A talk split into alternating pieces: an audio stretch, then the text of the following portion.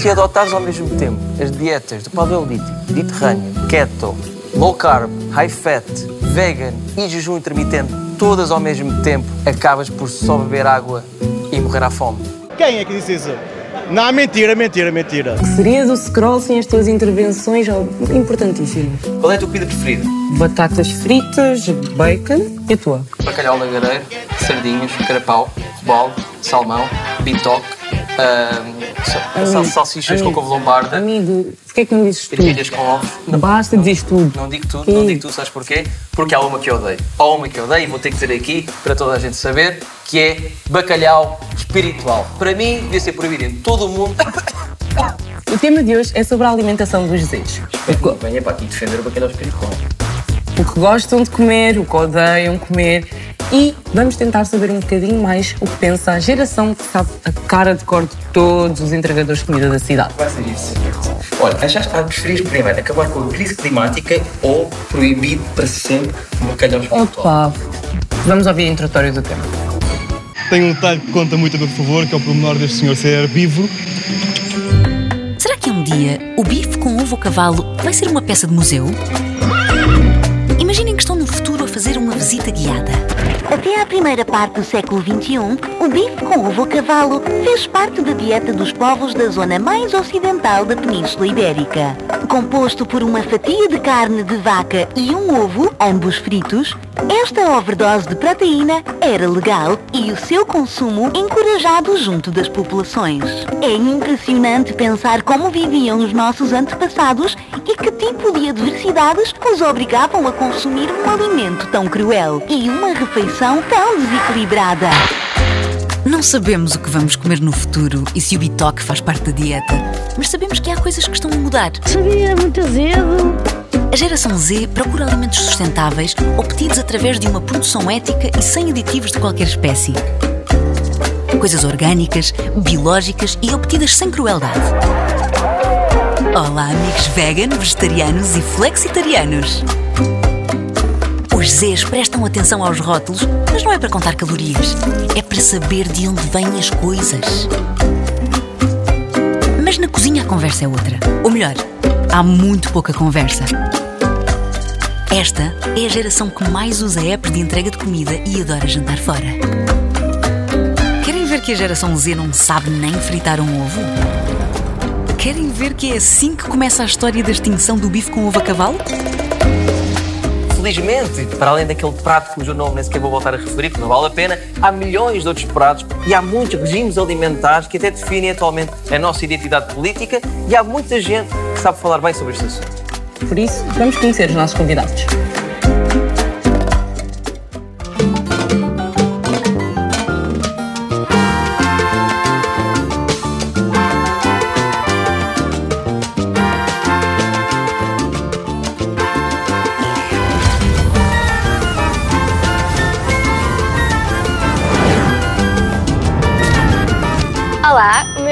Francisca, tenho 20 anos. Sou o Rodrigo, tenho 19 anos, venho de Setúbal. Olá, o meu nome é Diana, tenho 23 anos, sou de Tomar, mas vivo em Lisboa. Olá, sou Diogo Silva, tenho 24 anos, sou natural da Oliveira das Meias, sou viciado em gomas, estudo Ciências da Nutrição. Estudo para produção de cozinha na Escola de Turismo de Lisboa.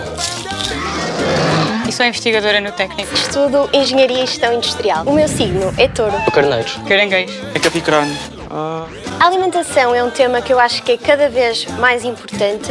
É importante bater sobre a alimentação porque há muitos desafios sustentáveis, ambientais e éticos. Não gosto de doces.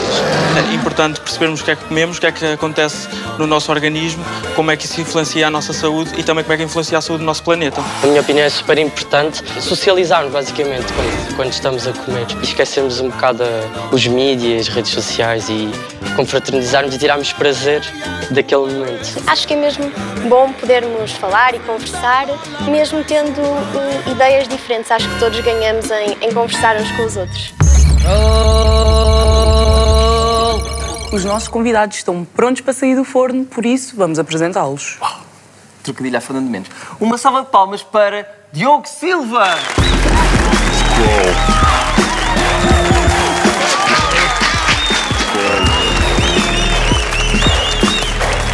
para a nossa próxima convidada, Francisca Assunção.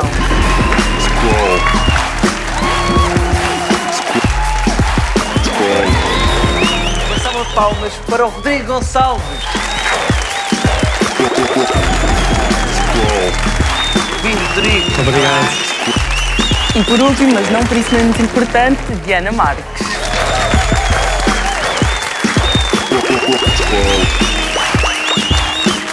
Como já é hábito, já só falta a Bia e a a nossa artista de hoje. Yes, sir, por isso, let's go.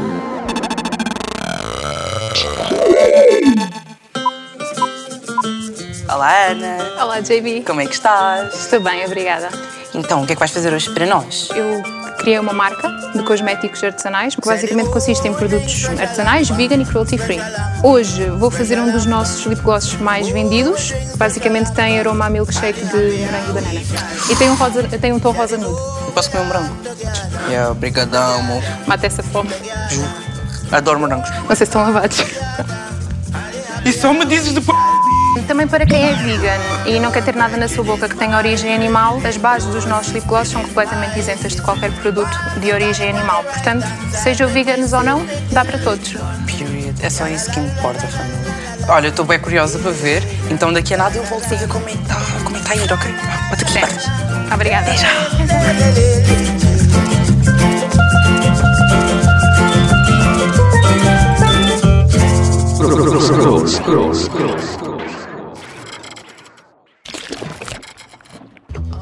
Olá, bem-vindos novamente. Como é que estás? Eu estou bem, e tu? Também, obrigado. Vocês estão bem? Estão confortáveis? Tudo ótimo. Prontos para falar sobre muitos assuntos relacionados com a alimentação? Ah, ora, nós estamos num país que somos bastante doidos pela comida, não é? Somos provavelmente o único país que inaugurou uma ponte com uma feijoada para milhares de pessoas, e acho que isto é épico.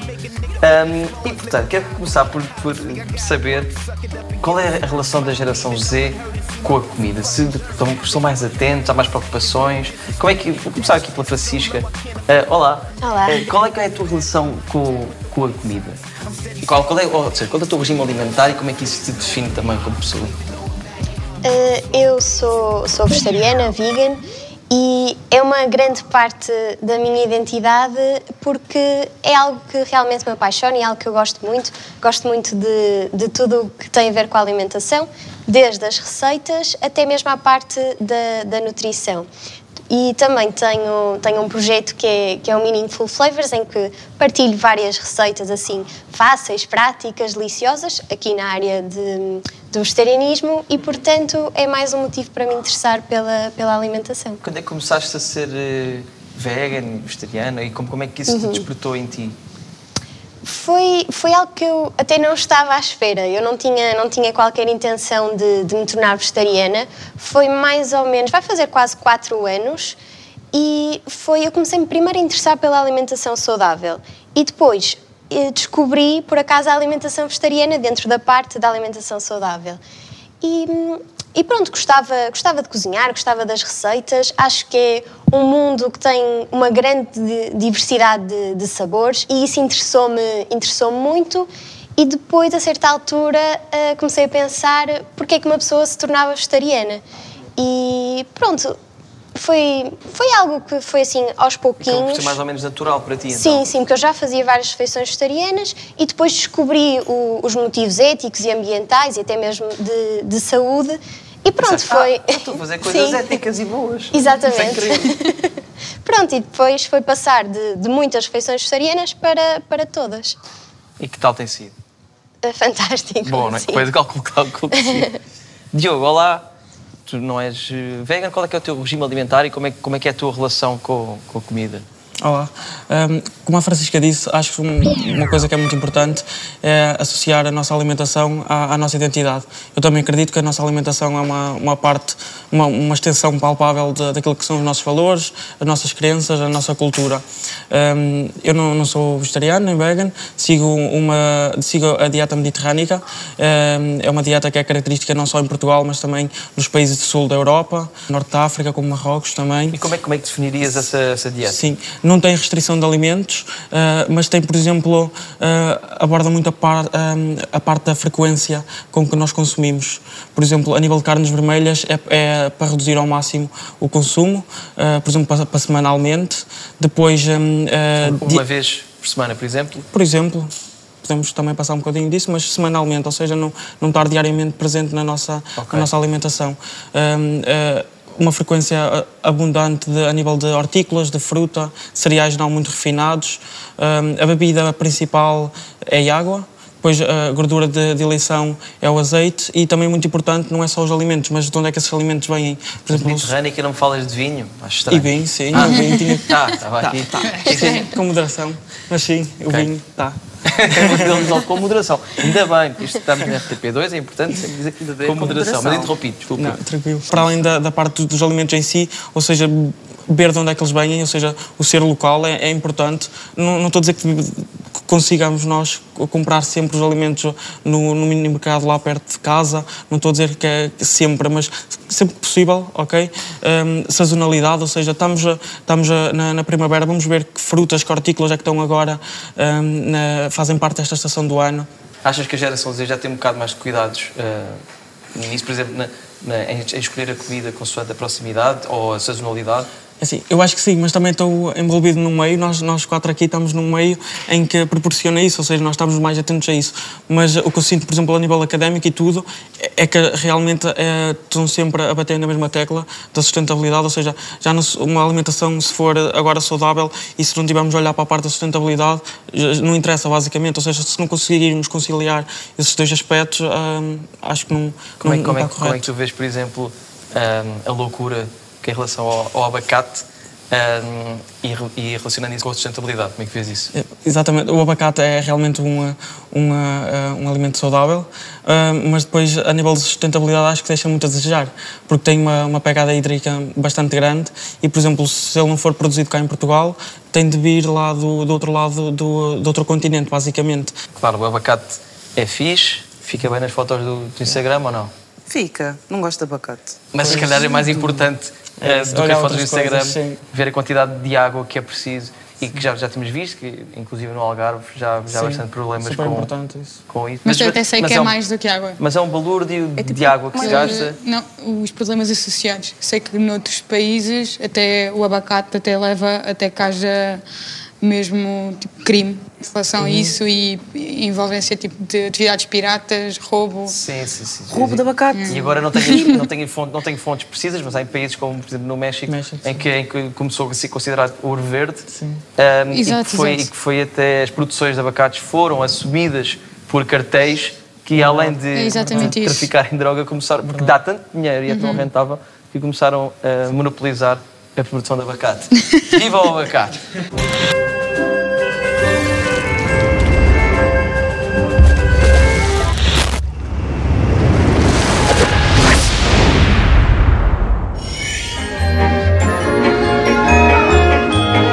Agora sinto-me mal porque comi abacate há pouco tempo.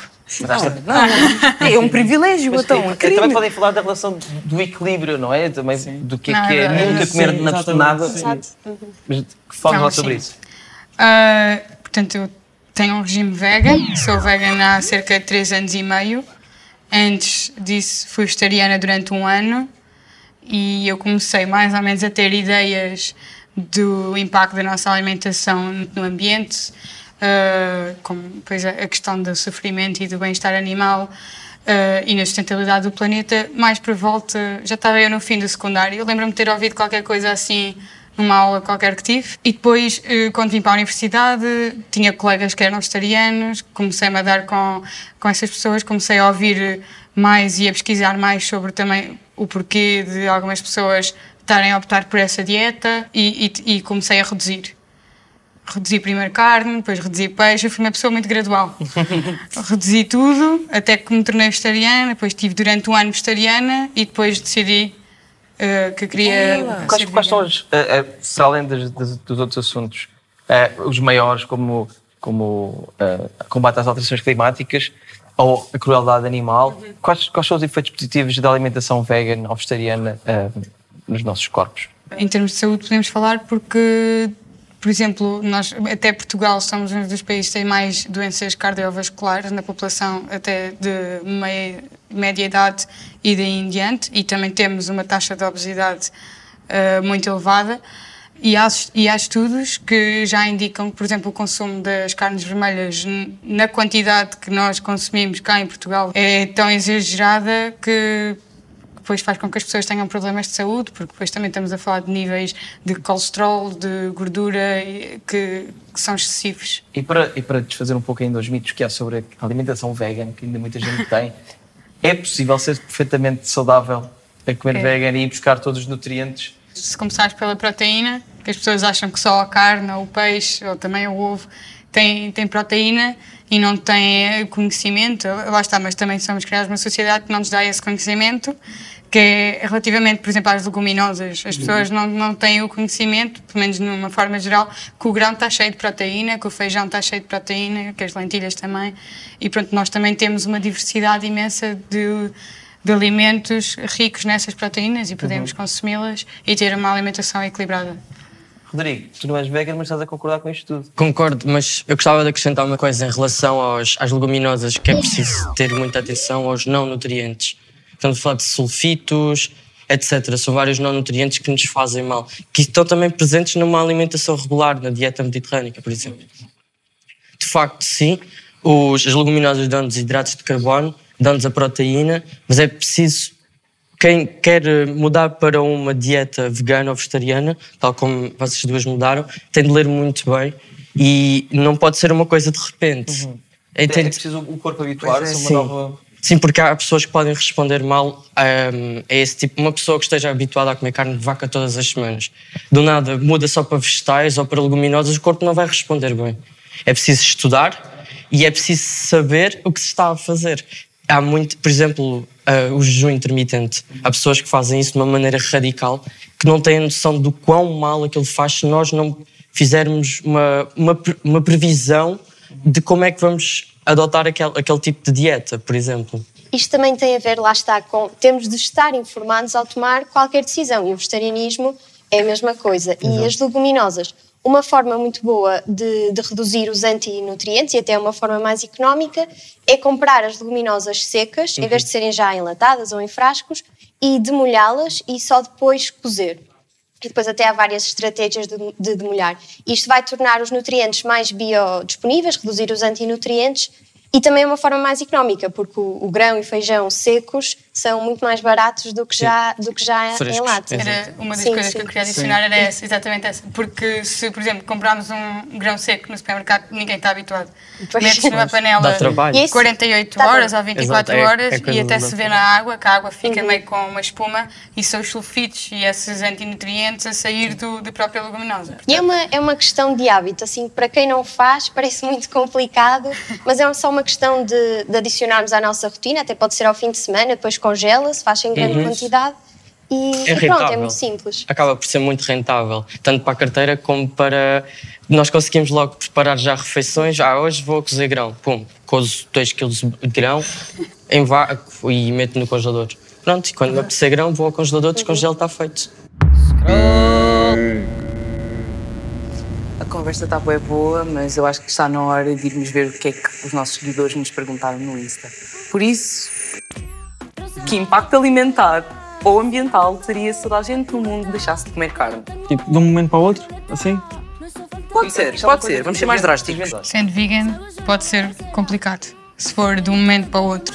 Nunca, Sim, não poderia ser assim, porque existem muitas economias envolvidas é, okay. e era, uma, era um e, a nível, e a nível logístico. E a questão do impacto ambiental, não sei se de um momento para o outro qual era o impacto logo ali direto, mas certamente o, o impacto ia ser brutal porque a indústria pecuária, a indústria que mais contribui para a emissão dos gases de efeito de estufa, é uma indústria que contribui imenso para gasto de água potável, de terra, energia. O que acham de pais que alimentam os filhos só de fast food? Isso existe? É um assunto polémico, porque tem a ver com a parte da educação. que, que vem de trás, ou seja, de, dos avós para os pais e que depois passa de pais para filhos. Isso tem a ver muito com o meio onde a família está localizada e com a educação que ambas as partes tiveram. Eu tive colegas que iam todos os dias ao- ao comer eh, hambúrgueres. Era uma coisa ridícula. E aquilo fazia mesmo confusão, porque as pessoas não têm noção do que é que é preciso para fazer um hambúrguer de McDonald's. Tu não estavas a concordar é 100%. Diz lá. Na- da questão de ter 100% a ver do sítio de onde vens ou dos. Não estava a concordar bem com a questão de ser a educação transmitida aos pais por parte de avós ou coisas desse género, porque a fast food também é uma coisa mais ou menos recente. Os nossos avós não comiam fast food, os nossos pais não comem, comem agora mais recentemente fast Tem food, muito, a- tem alguns. muito a ver com publicidade e marketing. e Exatamente. é Há outras coisas também. a- E como ver. temos o McDonald's ao virar da esquina, tipo Mas- dois ou três. Acham que deveria ser obrigatório já todos os sítios terem opções vegan? Eu acho bem. Sim, acho que sim. Quer dizer, se não, se não tem, estão a perder ali logo à partida também, obrigatório. também comércio, negócio, não é?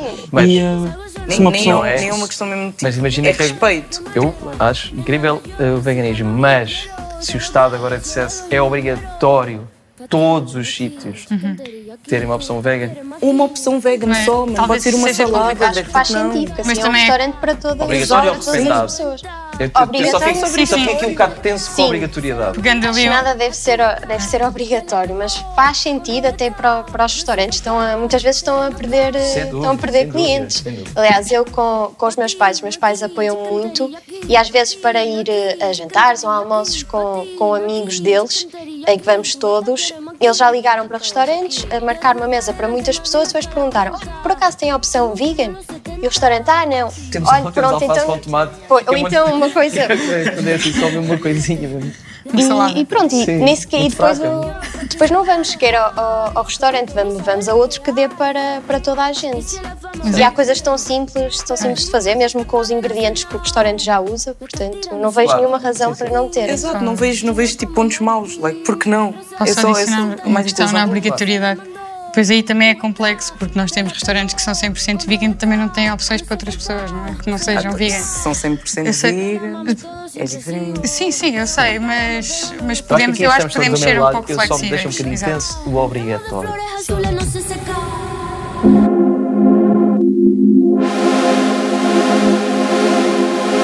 A batalha de, de pôr as leguminosas à mesa eh, não é só da, da parte dos veganos, vegetarianos, por exemplo, também na dieta mediterrânica, ou seja, as outras pessoas estão a perder muito o hábito de comer leguminosas. E eh, historicamente as leguminosas foram, eh, como o feijão e tudo mais, são associados muito ao- ao- às pessoas mais pobres. Então parece que. E, e são, são Ah, que economicamente acessíveis. Exatamente, acho que sim. E é super importante, como, como falaram, a nível de proteína e tudo mais. E é uma excelente, uma excelente fonte também de outros nutrientes. E acessível a nível económico e era bom que, que as pessoas tivessem maior consciência e tentassem eh, voltar a colocar à mesa leguminosas. Temos que tornar, temos que tornar as leguminosas fixe outra Yeah. vez, não é? Sim. Ervilhas é fixe. Eu acho, é eu acho fixe. que o problema das leguminosas é que as pessoas, principalmente, eu vejo pela malta da minha idade lá na escola, que as pessoas associam muito o feijão e o grão, essas coisas, a comidas muito pesadas. Mas é possível tornar estas leguminosas de uma maneira subtil. E mesmo a preparação tal de molhar e, e cozer em casa ajuda a, a tornar mais leve e é mais fácil de, de digerir. Exato. Olha, temos muita coisa para falar no resto, no resto do debate. Tens toda a razão, amigo Faro, seu lindo. Está na hora de irmos à reportagem possível.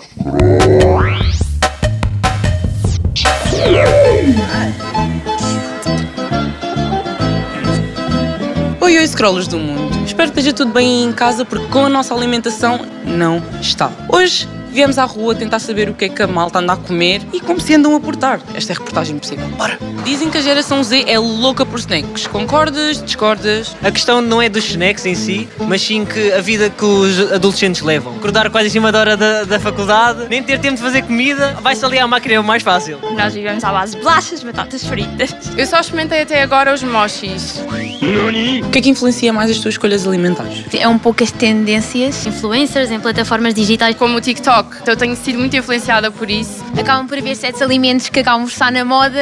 A ansiedade e o stress. Se eu estiver mais nervosa, mais deprimida, vou comer muitos doces e muitos chocolates. Em que é que pensas quando escolhes um restaurante para jantar fora com os teus amigos ou sozinho também é válido? Tento sempre primeiro ver a página do restaurante no Instagram. Eu quando vou com os meus pais, não olho à carteira. O dinheiro é um fator que, que influencia sempre. Desde que tenha comida boa, é, é o que chega para mim. Que informação procuras quando vês rotulagens nutricionais ou em uma lista de ingredientes, uma receita? Talvez o sal. O sal é muito importante. Faz muito mal ainda por cima a atenção. A atenção é uma, da- uma das causas Também tento ter atenção às fontes escondidas de açúcar, como a glucose. Sinceramente, eu não procuro. Eu não leio esses rótulos. Achas que a Gen Z é preguiçosa para cozinhar ou cozinha pouco? Acho que as pessoas são cada vez mais comodistas. Nós somos assim um bocadinho preguiçosos, comparativamente com as gerações anteriores. Não vou cozinhar, eh, demora 5 minutos a encomendar uma coisa na internet. e não tenho essa necessidade de cozinhar porque felizmente a minha mãe tem eh, a amabilidade de me cozinhar. Gostas de cozida portuguesa? Eu adoro cozida à portuguesa. Eu não gosto. O que eu mais como é bife com arroz. Pizza. Brócolis à brás, arroz doce. Jardineira da minha avó. Um beijinho para a minha avó. A casa. Limbas.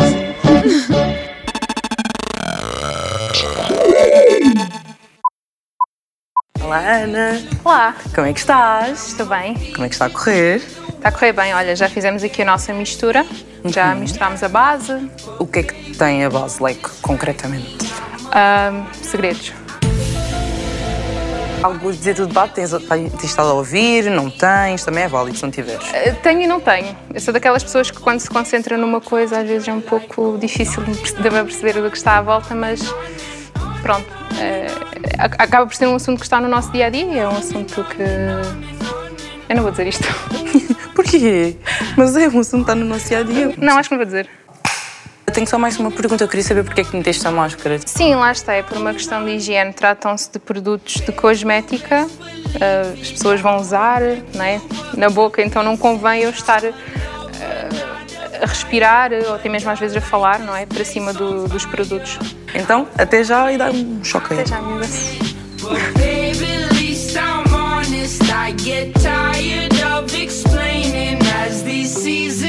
Keep on changing.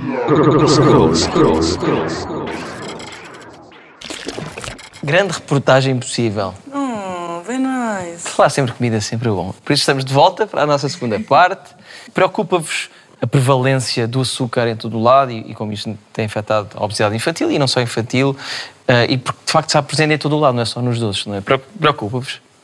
Uh, sim, sim. Eu, na minha alimentação eu tento optar, especialmente diariamente, por não consumir uh, açúcar e consumir mais alimentos naturais ou adoçar naturalmente com, com a fruta, por exemplo, porque acho que conseguimos criar coisas muito boas sem recorrer ao açúcar, que no fundo é um alimento que tem as tais calorias vazias, porque não nos dá muitos nutrientes. É, é mesmo só açúcar, não tem lá micronutrientes nem nada. O Estado tenta intervir nas escolas públicas e, na- e nas dietas das escolas públicas, mas a verdade é que se tem retirado cada vez mais eh, bolos e doces e estes, estes produtos só têm açúcares. Concordam com isto ou não? Diogo? para além do açúcar, eh, o sal e a gordura, que também estão muito presentes nesses, nesses produtos mais densamente eh, energéticos, eh, para mim acaba por fazer sentido, porque se nós falamos na- em números eh, estratosféricos de obesidade infantil em Portugal ehm, e queremos encontrar uma solução, a solução tem que começar na prevenção e na educação alimentar ao nível das escolas. Ora, se nós queremos ehm, eh, que os professores eh, tentem passar alguma educação alimentar para as, para as crianças e depois se no, se no buffet, no intervalo, tem lá o completamente o oposto, acho que não, não bate muito bem uma coisa com a outra, por isso acho que faz sentido. Ahm, depois também existe a, a problemática, ou seja, eles saem da escola mas, e no café. Frente podem ir, ir comprar. Ok, lá podem ir comprar lá fora, mas acho que dentro da escola deve estar. hum, Deve estar É uma questão, deve estar- questão de educação É isso, alimentar e sim. também de educarmos também o nosso palato, não é? Sim, e, e, por exemplo, esses alimentos muitas vezes estão a tirar espaço nas montras. Por exemplo, podia- na- na- a montra podia ter dois ou duas ou três variedades de pão, em vez de ter lá ah, aquele croissant, por exemplo. Sim, é isso, é um bocado esta, esta educação do, do nosso palato, por exemplo. Um exemplo muito eh, quase parvo, mas, mas concreto, que é quase todos, eh, quase todos os portugueses começam a beber café com açúcar. Mas depois, eh, eu, eu, sei lá, desde os 16 anos, que me tirei o, o açúcar do café e depois voltamos a beber café com açúcar uma vez na vida e Somos odiamos. estranhos. Né, Já odiamos, já, já tocámos. Portanto, Verdade. é importante esta, esta educação. Agora pergunto aqui este lado: é importante esta educação alimentar ah, nos jovens para combater a obesidade infantil e outros problemas? Sim, sim, sim. Eu acho que sem dúvida e também concordo com o, o retirar desses alimentos das escolas, porque lá está, é uma coisa é a promoção desse tipo de alimentação, outra coisa é pronto, a liberdade da, da pessoa depois chegar lá fora na escola e comer aquilo que, que quiser. E, e- e, de facto essa quantidade pronto, de açúcar, de gordura e de e pronto, essa presença desses alimentos que não são tão adequados nas escolas leva a que depois as pessoas também fiquem meio que só têm aquilo, estão habituadas a comer aquilo, depois até podem ficar viciadas naquilo outra vez, Uhum. por causa também da adição do, do açúcar, e, e acabam, como, ele, como estava a dizer, por não, por não experimentar outras variedades. E a não experimentação das outras variedades eh, faz logo Foi uma restrição, é? Claro. uma restrição É, da alimentação. e Não há, não há também uma percepção que pode ser alterada, por exemplo, daquilo que é um snack. Porque nós achamos, associamos sempre a palavra snack a batatas fritas, bolachas, porque é isso que nos é vendido há Uhum. muitos anos. Mas um snack não pode ser, por exemplo, brócolis. Pode. podem ser brócolis, podem ser. Para ti não, mas para o resto da pessoa. Não, mas é verdade, é possível fazer snacks com uma cenoura, fazer, por exemplo, chips de cenoura. Uhum. Ou, ah, vou comer um pacote de batatas fritas. Não. Tu vais fazer snacks, vais fazer snacks de cenoura, por exemplo, vais fazer ah, chips de batata doce, que é super saudável. Uhum. E nem é preciso fritar, podemos fazer no forno. Assa, um bocadinho de azeite só para dar ali uma crocância está feito. Não é preciso estarmos a comprar coisas com óleo de palma, com altos, com absurdos teores de, de sal, com Uhum. absurdos teores de glucose. É se saciarmos a nossa vontade de comer açúcar com frutose, comemos uma peça de fruta e vai saciar o nosso cérebro. Porque é o nosso cérebro que tem a vontade de. E agora vou comer um doce. E se eu comer uma peça de fruta? Por exemplo. Que é, um- que é um açúcar mais, pelo menos, mais Sim, sim, sim. importante Sim, é? sim. e não vazio, certo? Sim, sim. Sim, esse é Sim, é um açúcar que não é processado. A Claro. maçã é um snack que é, é ideal, comer uma maçã pode ser um snack. E está cheio de. tem açúcares, mas não são, Não são açúcares Açúcares naturalmente presentes e Uhum. não adicionados. Exatamente, exatamente. Mas eu gostava de desenvolver mais um bocadinho para inspirar as pessoas lá em casa e tu, enquanto chefe, que outros snacks. Estava a achar mesmo interessante e acho que é fixe para nós termos sugestões de outros snacks assim saudáveis Uhum. que possamos, a meio da tarde, ir buscar ao, fazer. Até há, há coisas muito simples, por exemplo, fazer uma granola case- caseira. Ah, e indo pescar um bocado atrás dos anti, antinutrientes. A granola caseira deve-se ass- ah, deve-se torrar os, ah, os frutos secos que nós queiramos, principalmente coisas que sejam que tenha aveia, que tenha sementes de chia, ah, cajus, essas coisas assim. Devemos torrar, devemos hidratar e devemos voltar a secar, porque este processo, o torrar vai libertar os óleos, o hidratar vai fazer com que desapareçam os, os antinutrientes e depois o secar é uma coisa que nós podemos guardar num frasco e aquilo está sempre igual. É sustentável, não é a coisa mais barata do mundo, mas se nós fizermos assim, a uma quantidade relativa, é rentável. Acaba por ser, cada, cada pessoa acaba por Exatamente. ficar. Exatamente. E, e, por- e a nível de snacks salgados, a coisa das batatas fritas, sabe mesmo a opção um pacote de batatas fritas. Até se eu comprar, por exemplo, uma cenoura, eu vou descascar a cenoura, aproveito as cascas da cenoura para fazer uma sopa, por exemplo. Eu vou tirar- fazer palitos de cenoura ou whatever, a forma que quiserem. E vou fritar? Não. Vou fazer no forno ou vou fazer numa desidratadora. Há Já gostou de uma coisa? Quando é que começa no canal do YouTube com estas dicas? Fica aqui, fica- ficamos aqui já todos à espera. Começa a fazer conteúdos. Eu subscrevia muito. Que gosto de ouvir falar e, e acho que era, acho que era bem É, fixe dar essas o mundo dicas. dos snacks é um mundo muito aberto e há, há tanta maneira. Podemos substituir aquele sal e podemos saciar a tal vontade de ter a presença de sal no nosso corpo, mas de maneira natural. É possível.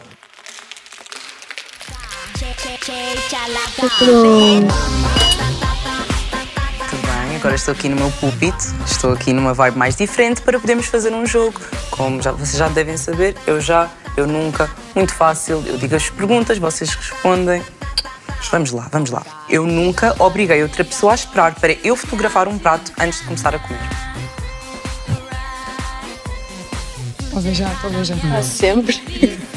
E quando é ao contrário, o que é que vocês fazem? Sentem-se irritados? Sentem-se, ok, eu também faço. O pior é quando queres tirar a foto, mas já deste tipo uma garfada ou duas e só te lembras depois. É, é mais, mais natural até, eu acho. Não é? Porque comida é para se comer logo. Ok, next one. Eu nunca fui ao Mac tipo, no dia depois de sair à noite. Like às. 6 da manhã.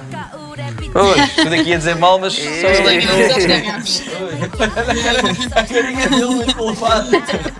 É muito triste. Não vou comentar, não vou comentar. Aquelas batatas de 1,20€ agora, porque antes era 1 euro só. Mas pronto, batem sempre.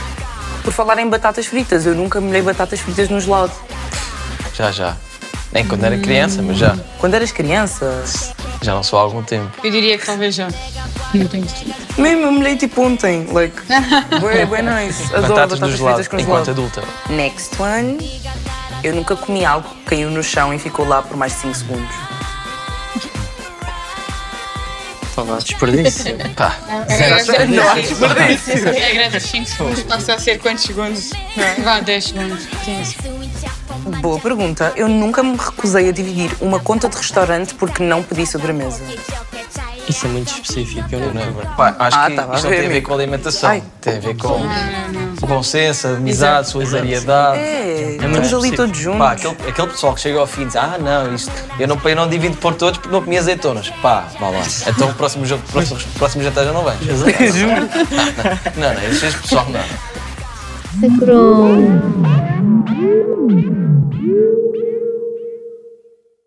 Mas agora queria pegar noutro assunto relacionado e que é muito, muito importante.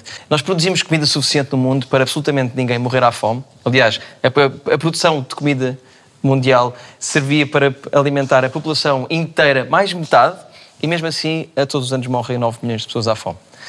Eu acho que isso é tudo uma questão de interesses. Não há interesse em ajudar essas pessoas. Eu quero que vocês agora falem sobre isto e Todos os dias, e, e eu vejo isso desde pequenino, crianças a passar fome em África, crianças a passar fome não sei o quê. Aquela Em pessoa, Portugal também. Em Portugal. Eh, e, e- mas depois nós ficamos a pensar, epá, mas faz tanta comida, como é que estas pessoas passam fome? E desperdiça-se muito. Não, e desperdiça-se tanta comida. Ok, já existem empresas boas em Portugal, a ReFood, a Too Good To Go, por exemplo. Epá, mas eu, eu acho que faz. E não se põe muitas vezes a responsabilidade individual, porque é verdade, nós não, é feio deixar, ou feio, é estúpido e tudo, deixarmos comida apodrecer no frigorífico ou, ou, ou fazermos comida a mais, não sei o quê. Mas não há uma, uma, uma responsabilidade maior governamental e das corporações Sim. em mudar um sistema e estar só, em vez de estar só a culpar o indivíduo. Ah, não, tens de comer tudo até ao fim do prato. porque- Exato. Sim, sim, a Exato. O que é que culpabilização devia ser muito mais ah, do sistema. Até porque é o sistema que faz com que as empresas, ou pronto, as cadeias, por exemplo, dos supermercados, queiram o máximo do lucro e, querem os alimentos na estante de uma X maneira. Então, por exemplo, com os legumes isso acontece imenso, que é se o legume passa a ter um, pronto, uma propriedade organoléptica, ou seja, cor, uma textura eh, diferente, esses legumes são des- descartáveis, descartados e vão tipo para o lixo das traseiras do supermercado. É só, e... só para acrescentar, desde já, porque está, está provado que a maior parte do desperdício alimentar não é nas nossas casas, que também há, Uhum. mas é precisamente nos supermercados, nos restaurantes e nas cadeias de distribuição. Pronto, só para isto ficar. Continua, mas era só para acrescentar isto. Isto até é bastante interessa- é interessante. Eu tive mais acesso a essas informações quando vi uma vez um documentário e até falavam mesmo só acerca dos supermercados. E é um desperdício mesmo gigante, porque Podes, eles... podes referir o comentário, se faz favor? Ah, não me estou a É recordar. português, do, é, há um documentário bom de Pedro Sim, Serra. sim, do era Pedro português, Serra. era português. ah, waste Food, Exatamente, não sei. é Qualquer esse, coisa, é mas esse. procurem. ah, Sim, sim, é exatamente esse. Uhum. É muito bom, fala muito bem sobre essa questão de- do desperdício alimentar. Eles até chegaram a ir até aos contentores dos supermercados e Exatamente. retiravam todos os dias e todos os dias saíam de- uma quantidade absurda de comida boa. absurda, é? mas comida boa. Por exemplo, os, os cogumelos embalados, que são alimentos que estragam muito depressa, ainda estão dentro do prazo de validade, mas se calhar passado um dia ou outro não iam estar bons para o consumidor. De aspecto, E não é? O aspecto sim, aí está sim, perfeito. Das as cenouras. É o aspecto, o aspecto Sim, sim. influencia. Por exemplo, eu não- as cenouras para entrar nos supermercados, elas têm que ter um tamanho eh, específico e uma forma específica. Há muitas cenouras que são cultivadas e têm, por exemplo, três pernas ou duas pernas e têm, são pequenininhas, umas são maiores e só entra no supermercado X tamanho com X formato. O resto vai tudo para o lixo. Como é que aqui este lado uh, vê esta situação e como é que se pode tornar fixe as cenouras com três pernas para os supermercados também? Ou fazer pressão para que uh, estes grandes supermercados também passem a vender as coisas? O que é que tem que mudar? Ora bem, tem que mudar é um bocadinho uh, a nossa mentalidade. Nós também, enquanto consumidores, é que temos o, o poder e a, te, tomamos a decisão de comprar ou não. E se nós vamos sempre escolher tudo o que é o mais bonito, tudo o que está mais direitinho, que muitas vezes acontece, os supermercados também nos vão, nos vão apresentar isso. Portanto, tem que haver dos dois lados. Não, desculpa. É que aí o consumidor é que está a ser influenciado pelo marketing do supermercado. Eles Eu é que metem as coisas. mas- Mais ou menos, porque tu não tens decisão de escolher ali, tu, tu vais pegar o que está no supermercado. Eu acho que também que se deve. Não é acabar, porque acabar é tipo muito oh, extremo. Eu acho que se deve começar a haver uma maior mentalização de. Ah, o facto da standardiza- ah, standardização. Isso para mim deixa-me fico cheio de comichão com as coisas standard. Ou seja, o tamanho standard de do terem que maçãs todas Exato. iguais, Exatamente. quando na origem E elas não nascem Sim, todas E iguais. talvez aí é que possa entrar um papel mais governamental Uhum. e não tão Pois, a nível do próprio medidas, consumidor. Sim, sim, sim. Uh, no, no aspecto que eles estavam a falar, uh, as frutas, or- mesmo hortícolas que não estejam aquele calibre, que não estejam aquela perfeição que eles querem para a imagem, para estar ali tudo bonitinho na estante, é, é- para eles é desperdício. Ou seja, e na mente deles, eles ganham mais, ganham mais em desperdiçar do que aquilo seguir para alguma instituição de caridade ou tudo Pois, mais. há aí uma questão E de tratamento. tem de ser alterado também eh, essa parte, não é? Porque se estivermos à espera da- da boa vontade em que os supermercados decidam a levar aquilo, o, desperdício, eh, que são alimentos bons e que não, e que não necessitavam de ir para fora até às instituições, acho que vai ser complicado. Devia ser mais a nível governamental. Hum, por exemplo, eu não tenho a certeza, e não quero estar a dizer nenhuma imprecisão, mas acho que nós em Portugal ainda não temos nenhum observatório para o desperdício alimentar. Se calhar era importante os políticos começarem a dar importância ao desperdício alimentar, ao que acontece na, na, na cadeia de, de produção, porque, por exemplo, nos, nos países mais envolvidos, nós eh, desperdiçamos muito mais eh, na parte final, ou seja, supermercado consumidor. Mas, por exemplo, depois o desperdício, eh, infelizmente, também acontece nos países menos desenvolvidos, ou seja, na parte inicial da cadeia, na, na- no, no armazenamento e no transporte. Também temos depois de ajudar essa parte, esses países menos desenvolvidos, também a combater esse desperdício, se já- porque se já têm tantas dificuldades e já lhes faz tanta falta o, o alimento, depois Claro. não têm as condições para armazenar e, tra- e transportar os alimentos. Como é que se pode realmente combater as alterações climáticas através de- da alimentação, ah, do veganismo, de sazonalidade, etc. Hum, há esperança ou, ou estamos condenados? Há esperança, há. Porque a alimentação tem um, um papel muito relevante porque nós sabemos que, a nível individual, há sempre um, um grande conjunto de ações que, que podemos fazer, mas as duas maiores, a- a nível individual, que, que vão ter então um maior impacto positivo, são ter uma, uma alimentação de base vegetal, e aqui para, para não dar uma resposta condicionada, uma alimentação de base vegetal não é necessariamente vegetariana, e também reduzir o, o desperdício alimentar. Portanto, a alimentação é mesmo muito, muito importante. Imagina, há pessoal que é completamente contra veganos e veganismo e que quase que precisa de carne para, para, para existir, não é? Precisa de comer carne todos os dias para, para a sua identidade. Mas é possível ah, um maior equilíbrio, mesmo que nós não que- queiramos ser. Ah, Tu já referiste isso há um bocado, um mas queria que desenvolvesses. Este tal equilíbrio de reduzir uma, Sim. uma data de E coisas. depois ta- também, eh, eh, um, eles, os meus colegas também falaram, um, ou seja, e que tal nós também experimentarmos, por exemplo, um dia da semana, uma refeição, experimentarmos uma refeição vegetariana ou algo do género, assim, experimentar, ou seja, para fazer essa tal redução. Um, depois, como eu também falei, eh, ou seja, um, existe também eh, produtos, a carne, como a carne vermelha, em que são realmente a sua produção eh, faz com que exista grandes emissões de CO2 e tudo mais. Se calhar vamos tentar substituir por outra que seja mais, mais, um, mais sustentável, tentar fazer essa, esse, esse jogo. Muitas vezes parece que não é, não é, não é, não é fácil, mas, acho que é possível. A seguir vamos falar de que é que que é- como é que vocês veem o futuro da alimentação. Tenho mais umas perguntas fixas para vos fazer. Mas para já, JB, Nesta nova rubrica chamada Gandas Trilho, eu vou-vos ensinar como pedirem uma pizza em grupo, ou quando, pronto, nem toda a gente gosta da mesma coisa. Vamos ver o Gandas Trilho.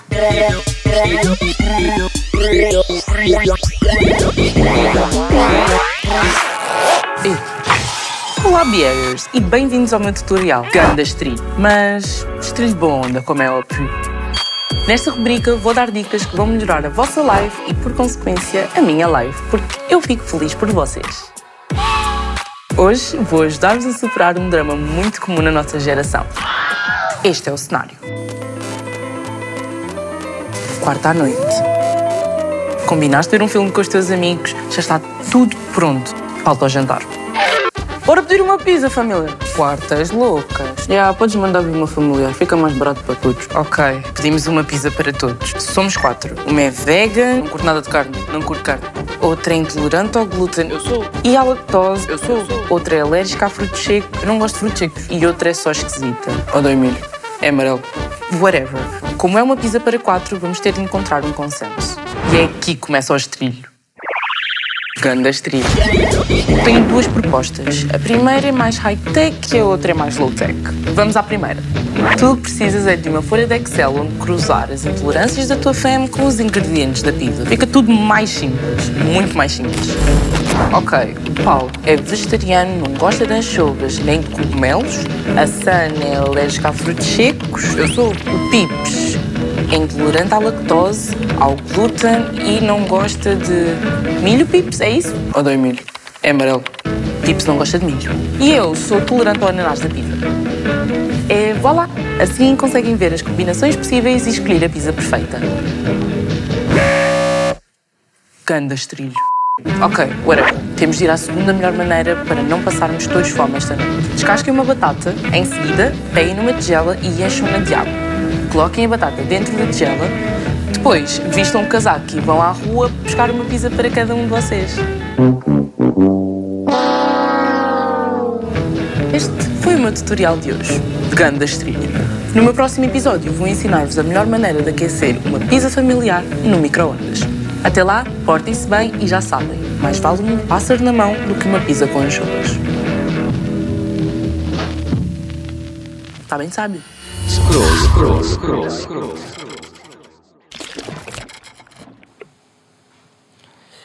Então, falando um pouco do futuro, eh, sendo que muito está na mão da geração Z, há aqui uma coisa muito relevante e na qual tu estás envolvida, que é a agricultura celular.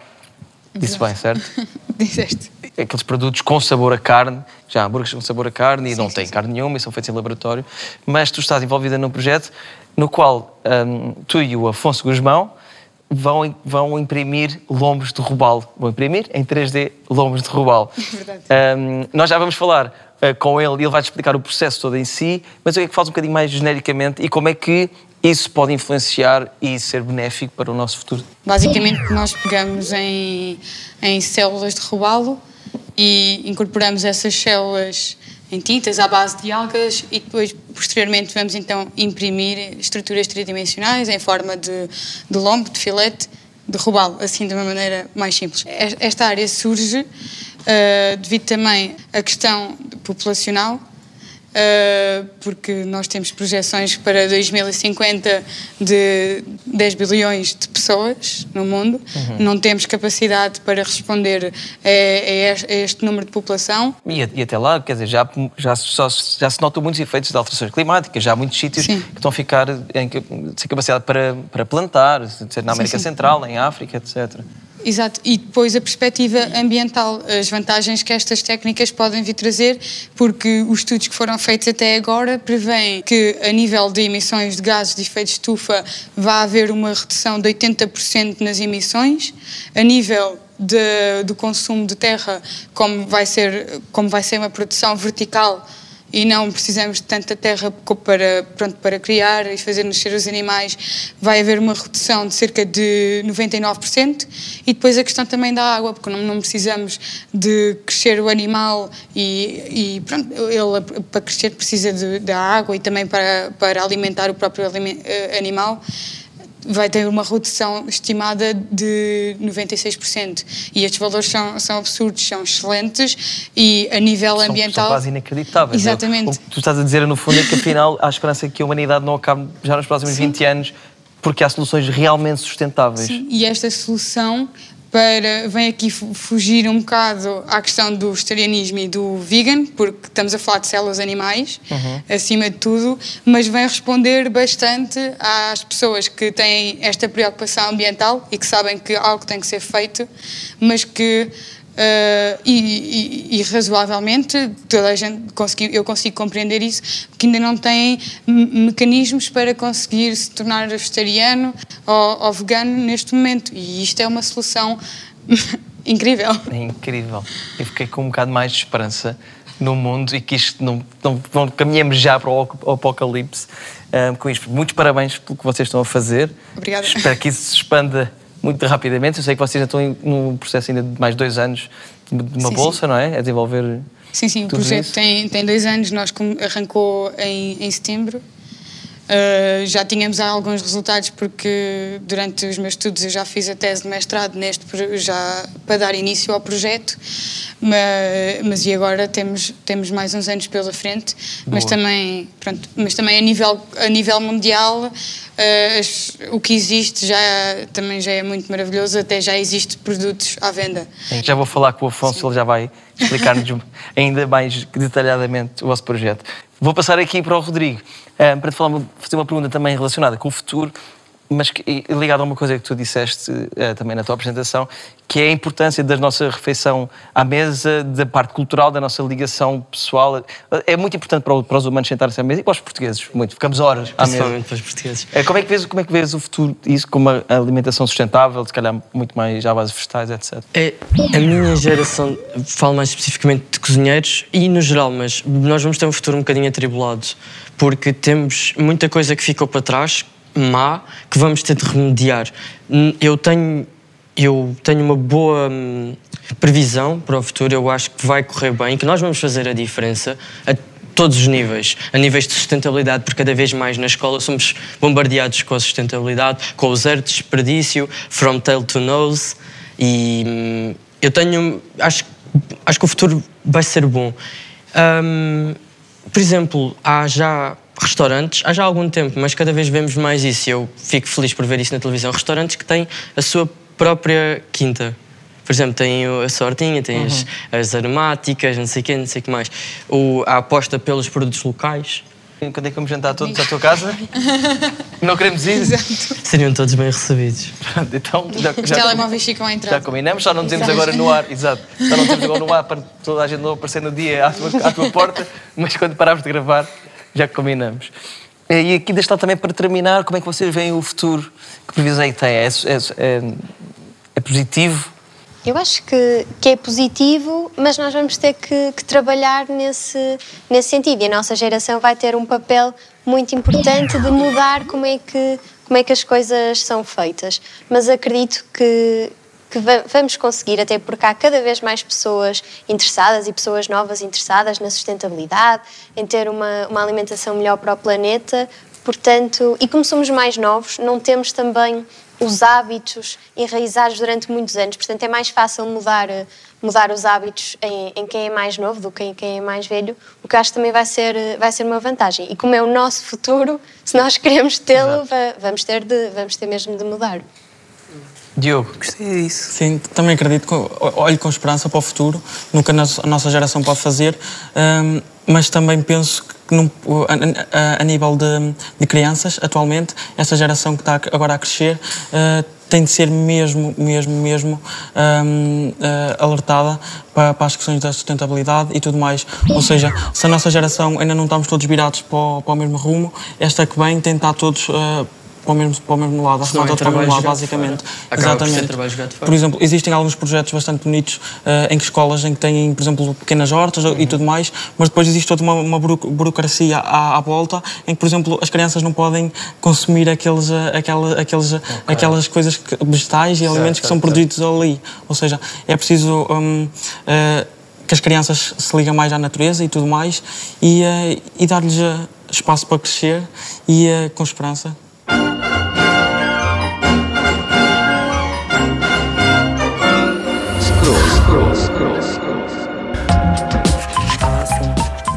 Eu queria perguntar, tipo, quais são as vossas dietas? Vegan, eu diria que é um estilo de vida mais que uma dieta. Uma das perguntas do debate era se os vossos hábitos alimentares são bem aceitos ou há resistência na sociedade ou na família. Numa família que não tem abertura para incluir pratos vegetarianos torna-se muito mais complicado. O struggle é real. Também já tentei ser vegetariana, mas a tentação de comer um bom bife à lixa tudo familiar. Ah! Fiz a tu e consegui. Querido, comeste inseto! Comeste inseto! É só bem crunchy. Família, deixem os insetos lá na relva deles para fazer os mambos deles. E tu? Qual foi cena mais estranha que já comeste? Eu não como assim nada de estranho inusitado. Quero que vocês me digam coisas que ainda não comeram, mas gostariam de comer. Alhara com quê? Mochi é bem estranho. Odeio mochi. Beatriz não discrimina comida. Beatriz, não. Odeio mochi. Eu e que baoband, you know? Quero ir comer, quero ir comer. Para vocês, qual é o mais importante? O vosso paladar, a vossa consciência ou a vossa saúde? Consciência 100%. Bro, sem consciência és o quê? Nada. Mas pronto, família, que horas são? Hora de ir embora.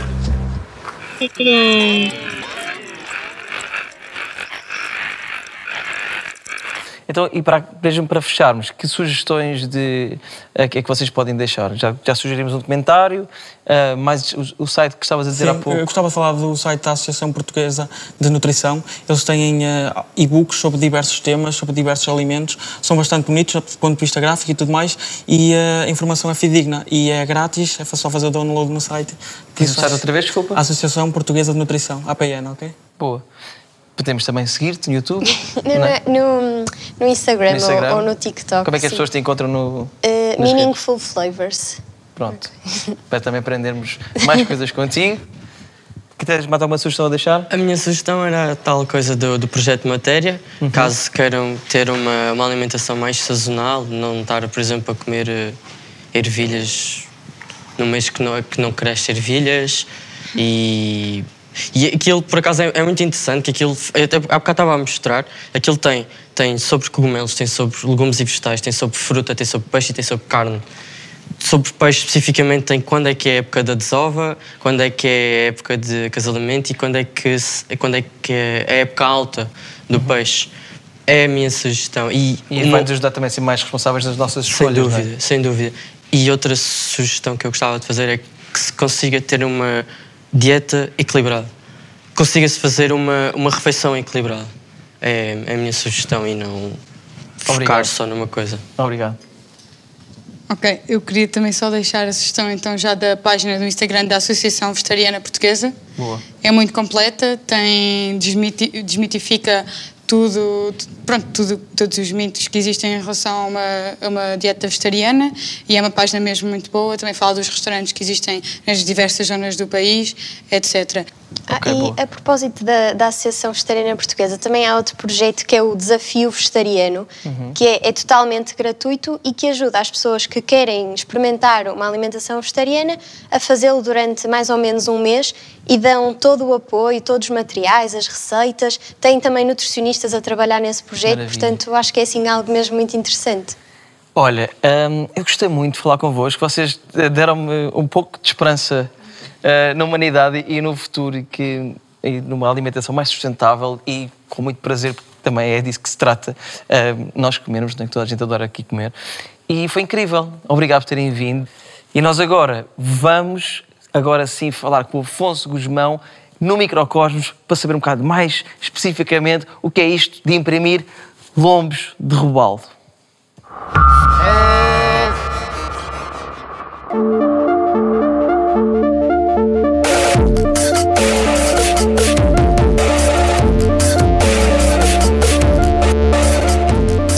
Afonso. Diogo. Alô. Como é que é? Bom dia. Tudo bem? Bem-vindo ao Scroll. Obrigado. Mais concretamente ao Microcosmos do Scroll. Obrigado por ter aceitado este convite. Obrigado eu pelo convite. Estamos aqui a falar de alimentação e mais Exato. concretamente sobre o projeto incrível que tu e a Diana estão a desenvolver. A Diana Desenvolver. está no estúdio. Então o nosso projeto é conhecido por Algae to Fish, algas para peixe, ok? Ok, ok. E o nosso objetivo é criar o primeiro filete de robalo uh, desenvolvido em laboratório para consumo humano. Este projeto vai pegar na impressão 3D conhecida já por muitas pessoas, Uhum. ou seja, num processo de fabrico que vai colocando camadas de material e para tal vamos conseguir formar um filete de peixe. Vocês vão o- imprimir filetes de robalo. Exatamente. Exatamente. O objetivo aqui é, Percebes que conseguir. Esse conceito é muito estranho para quase todas as Exato. pessoas do mundo. Porquê? Porque neste caso nós vamos pegar, e aqui é a parte que me difere da Diana.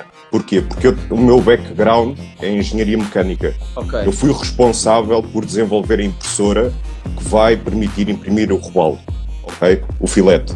No caso da Diana, a formação dela é biotecnologia e bio- bioengenharia. E ela é responsável por criar as tais biotintas. O que é que são as biotintas? São tintas que contêm um material biológico à base de algas e de lá dentro colocamos as células do robalo. E que vocês, vocês retiram células do, do robalo sem o matar. Sem o matar, exatamente. Este, Não há este aqui processo. matança animal, não há crueldade Exatamente. animal neste processo. Exato, exato. Este, este processo é totalmente animal friendly, ok? Nós não, precisamos, nós não precisamos de fazer mal a nenhum peixe para conseguirmos obter as células. E, e como tu vês isto, ah, por exemplo, há quem, há quem levante questões éticas sobre este processo? Vou desfazer qualquer dúvida aqui, ok? A comida de laboratório não faz mal. Existe sempre um estigma relacionado com a comida de laboratório, que vamos manipular a comida, que a comida não é saudável e tal, mas isto é totalmente mentira. Primeiro ponto, tudo, a maior parte que nós comemos é tudo processado. Neste caso estamos a falar de filetes impressos em 3D. Isto não é algo novo. Por exemplo, já existe com a carne. Só que precisamente como todas, a maior parte das equipas de investigação e empresas estão todas muito em cima da carne, nós olhamos para isto como uma grande janela de oportunidade. É possível que tu e a Diana ganhem um Nobel e, portanto, eu possa estar a falar com um futuro Nobel, mais a Diana? Quem sabe? Esperemos que sim, esperemos que sim.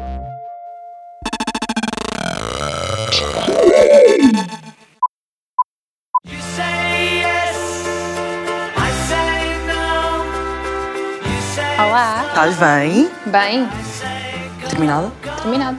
Period, conta-me. Já, já, já, já, já, já, já. Então temos aqui o resultado final. O milkshake, You look nice. rosinha. O que é que achaste do debate? Adorei a ideia do robalo. Espetacular. Da- da- sim. Acho que foi assim a coisa que mais adorei. Gostei também. Qual como é que foi a experiência? Estás a ouvir o Foi, debate aqui? foi qualquer coisa, pessoal. Uh, super fixe, super carinhoso e agradeço bastante a iniciativa e por me terem chamado. Porque nós estamos habituados a ter sempre artistas a fazer obras mesmo tipo arte, arte, arte. E não que isto não seja arte, mas é uma coisa mesmo muito diferente. É diferente. Não estamos habituados. And like, Exato. that's on par. Obrigada. E Obrigada também. não sei quando te vejo, mas vejo-te. Em breve. Amém. Pode ser. Podemos. então, tchau, tchau. Tchau.